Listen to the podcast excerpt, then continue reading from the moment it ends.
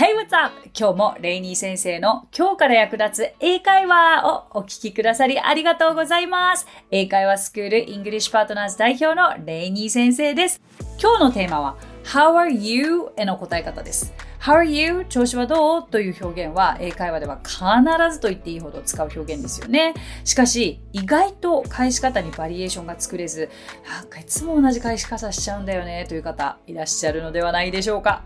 今回は How are you? への返し方に特化してバリエーション豊富に英語表現をお届けしていきたいと思います。リスナーの方からも質問をいただいているのでご紹介させてください。ニックネーム、チナティさん。こんにちは。友人から勧められて、レイニー先生の英会話を聞いています。ありがとうございます。How are you doing? と聞かれたとき、Good と答えますが、毎日続くとつまらないので、Never been better と時々使います。調子を聞かれたときに様々なバリエーションが欲しいです。またその際、会話が弾むような気の利いた会話術があれば教えてください。チナティスさん、ありがとうございます。これすごくいいリクエストですね。これお困りの方結構多いのではないでしょうか。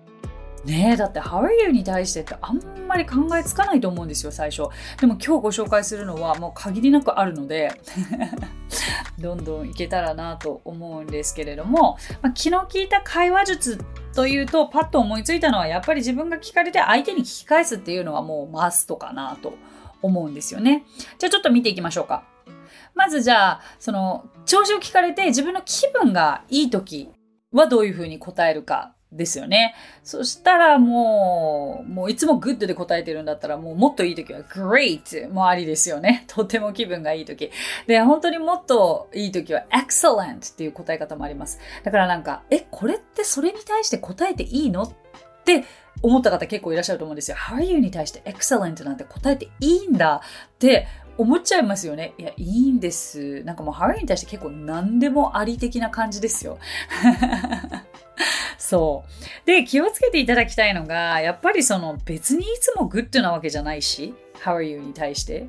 だからなんか、何でも How are you に対して I'm fine な必要はないんですよね。そうでもなんか飛び抜けていい時はあると思うし、そういう時はやっぱり幅広い表現したいですよね。Excellent! Great! Couldn't be better! ね、couldn't be better これもよく言うんですよね。もうもうこの上ないですと。あんまりなんか日本語でこうやって言うとちょっとこっぱずかしい気がしちゃいますよね。調子どう？って、この上ないわ？みたいな。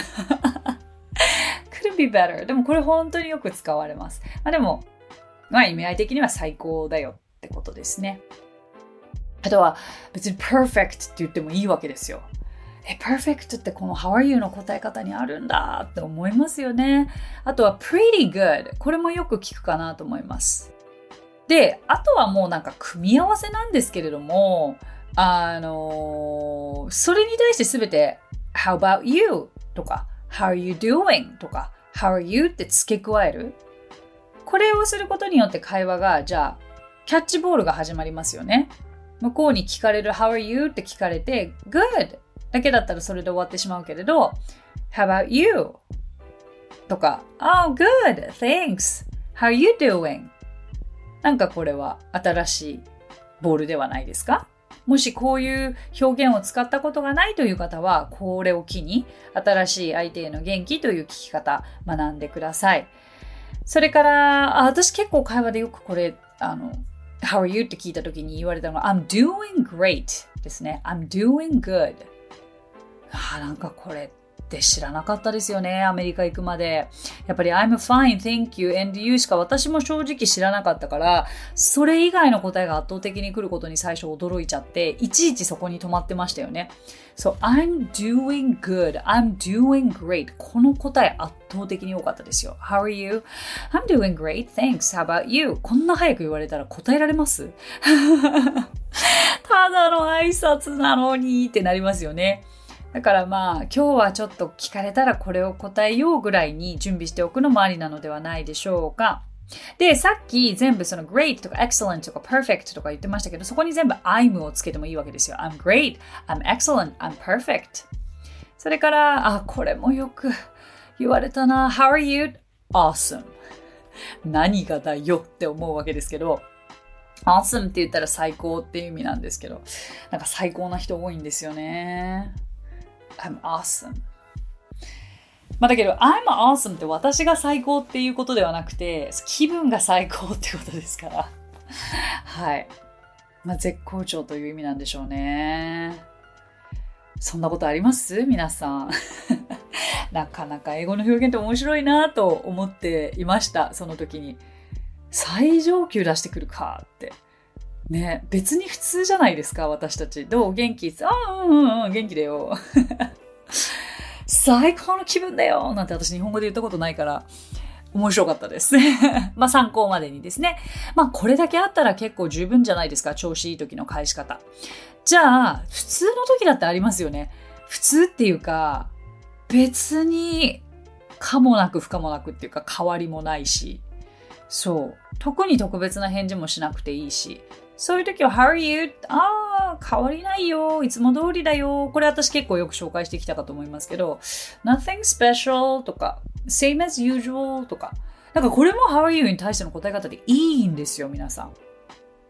そう、How are you に対してこれを答えていいかってわからないことが圧倒的に多すぎますよね。びっくりしません？これだけなんか種類あるって思うと。ね。だけど、なんかまあまあかなっていう時に圧倒的におすすめしたいのが、そうそうよりは I'm okay ですね。うん。そうそうとはあんまり聞かなかったかな。どちらかというと、um, I'm okay とか I'm alright。これを言われると、あ、この子ちょっと調子悪いなと。だから逆にこのまま行くと、Oh, are you okay? という会話に次なっていくわけですよ。え、大丈夫？って。はい。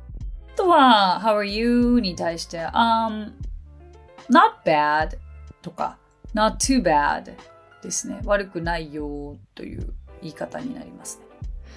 まあまあまあに対してはこのぐらいかな。だけどそれだけでも今結構増えましたよね。皆さんの貯金が。フレーズの貯金が。うん、なんか結構多分今だったら私は気分によって本当にどれでも使いこなせると思うんです。うん。そう、でも最初はやっぱりこんなにたくさんあればあるほど迷ってしまうし、逆にその単純な How are you に対して、あの、返事に困ってしまってもしょうがないので、まあ、特に、あ、これは自分っぽいなというのを3つずつぐらい使い回せればいいんじゃないかなと思いますよ。さあ、じゃあ最後に調子があんま良くない時ですよね。気分が良くない時だってあるわけで。そう、私これも結構びっくりしたんですよ。なんか今だからこそ、その、いや、調子良くない時だってあるから、I'm fine だけじゃないですよねとか言えますけど、英語が初心者だった頃って、やっぱり自分も fine とか I'm good しかなんかポジティブな返事しか返してなかったし、でも結構友達とかって How are you? って言ったら I'm sick. I'm sick とか言ってくるわけですよ。え、sick? って、なんか sick ってすごい重いイメージじゃないですか。でも意外と sick ってっってまあ、こうピンキリな表現なんだなって思いました。なんか重い病気だけなのかと思いきや、そんなことないんだなって思いまして、まあ今日一つあの気分が良くない時の答え方として、Yeah, I'm sick というのがありますけど、もうこれは完全に調子が悪い、風邪ひいたとかそういう時ですよね。I'm terrible と言ったりもします。なんかもうそうするとは聞いちゃってごめんなさいねみたいな感じなので、その気持ちを表すために、Oh, I'm so sorry.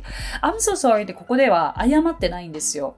あ大丈夫？お気の毒にということになるので、uh, How are you? に対して Oh, I'm terrible. I'm sorry. Take care. こういうふうにすると、まあちょっと簡単なキャッチボールができますよね。あとはなんかシンプルに I don't feel well. I don't feel good. このような答えも返ってくるかもしれません。How are you? Not so good. うん。なんか耳慣れないですよね。本当に。あとは、pretty good がさっきあったけど、逆に pretty bad もあります。うーん、そう、こんな感じになるんですけれども、まあ、調子が悪い時、これはなんか結構使い方迷ってしまうかもしれないので、あの、ぜひこの中ではちょっとどれを使うかなっていうのは考えておいた方がいいかなと思うんですけど、私はなんかあんまり挑戦できなかったので、I don't feel well, but, but I'm okay now みたいな。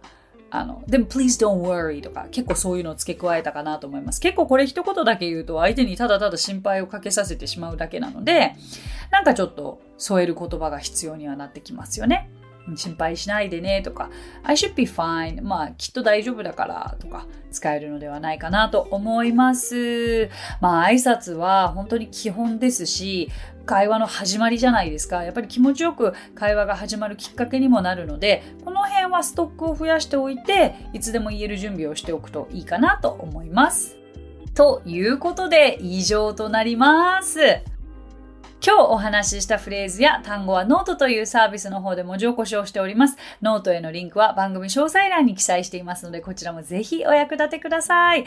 さて、今回も番組へのコメントもいただいているのでご紹介させてください。ニックネーム、リータイゲンさん。合ってますか？読み方。すみません。リー・タイゲンさんかな？ポッドキャストでこの番組を見つけて今月から聞き始めました。ポッドキャストも YouTube もボリューム1から地味に焦らずのんびり、時々前に戻りながら聞いています。内容が非常にわかりやすく、会話や文法や歌やスピーチやら、いろいろな場面での説明の仕方が大変上手だと思います。仕事がほとんど車の移動なので、一人車内でブツブツ声に出して真似している変な人です。英語は学生の頃に学んだだけ、10年もやったのに何一つ話すことができない。現在52歳ですが、いつかは映画やドラマを理解したいなと思っています。ということで、リータイゲンさん、読み方合ってますか？ありがとうございます。いいですね。お仕事から車の中ということで、もうブツブツは間違いないですよ。で、10年やったそのやり方がもしかするとアウトプットがちょっと少なかったりとか、あのー、そうですね。あの、一番そこで原因がこれかなっていうのがご自分に合った学習方法ではなかったのかもしれないですね。自分で考えてフレーズを相手に言っていくっていうことをしていたかなというのがちょっと投げかけたい疑問なんですけれども、英語ってやっぱり自分でしっかり考えてそれをどんどん誰かに使っていくと上達しないわけがないんですよ。だからもしかすると、えっ、ー、と、あ、まあでも学生の頃とおっしゃってますもんね。そうですよ。私たち学生の頃なんて教科書でしか英語やらないですから、そりゃなかなか話せるようにならないですよね。教科書の先に、例えば先生が、こういう、この、ここに教科書のこのページに出てくるフレーズは、実際に自分が海外行った時、こういう場面で役立ったんだよとか、そういう分かりやすい例で教えてくれるんだったら、なんか、なんか希望がありますよね。でもただ教科書を追うだけだったら、なんかね、英語は勉強っていうふうに思ってしまってもしょうがないと思いますが。でね、あの、映画やドラマを理解する方法って実はもうすぐできたりするわけなんですよ。おすすめの方法はやっぱりその映画やドラマを一回見たきりで理解できないのは当然です。誰だってそうです。だから同じものを何回も見たり聞いたりすることを私はお勧めしたいんですけどまず最初は日本語字幕でも吹き替え版でもいいわけです。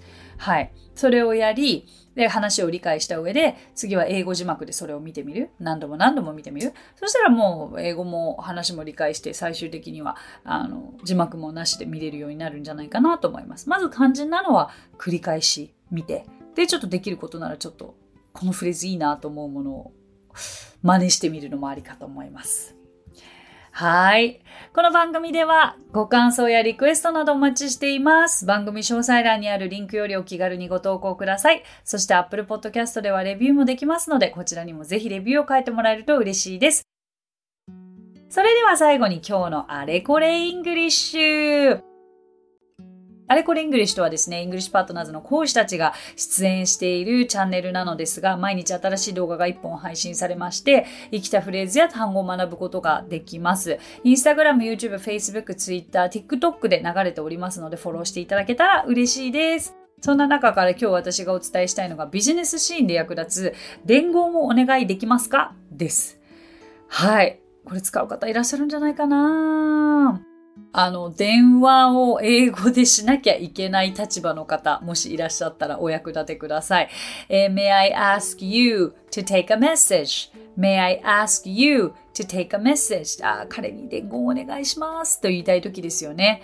えー、これはもう電話電話対応と、あとはなんかこう、受付に行って、その目的の相手がいない時に伝えるぐらいかなという感じなのですが、May I ask you to take a message? まあ、それに対してじゃあ答える側はもちろんですと言いたければ certainly というふうに伝えることができます。take a message で、えー、伝言を受け取る、メッセージを受け取るという意味で may I ask you to 何々で何々をお願いできますか？という表現になります。may I ask you to もしこれ気になる方はぜひ自分ごとにできるフレーズを作ってみてください。So that's it! Thank you so much for coming by. Thank you so much for listening. 今日もレイニー先生の今日から役立つ英会話をお聞きくださりありがとうございました。皆様とはまた来週金曜日にお耳にかかりましょう。So till then, bye! さあ、ここでレイニー先生の活動を紹介させてください。まずはレイニー先生が運営する英会話スクールイングリッシュパートナーズでは私たちと楽しく生きた英語を身につけたいという方を大募集マンツーマングループキッズすべて出張レッスンとオンラインレッスンで行っていますまた英会話の講師も大募集女性だけの募集になりますが東京23区内で出張レッスンができる方やオンラインレッスンで早朝や夜のレッスンができる方海外在住の講師なども募集しています。ぜひご応募お待ちしています。詳しくはイングリッシュパートナーズのホームページを検索してみてください。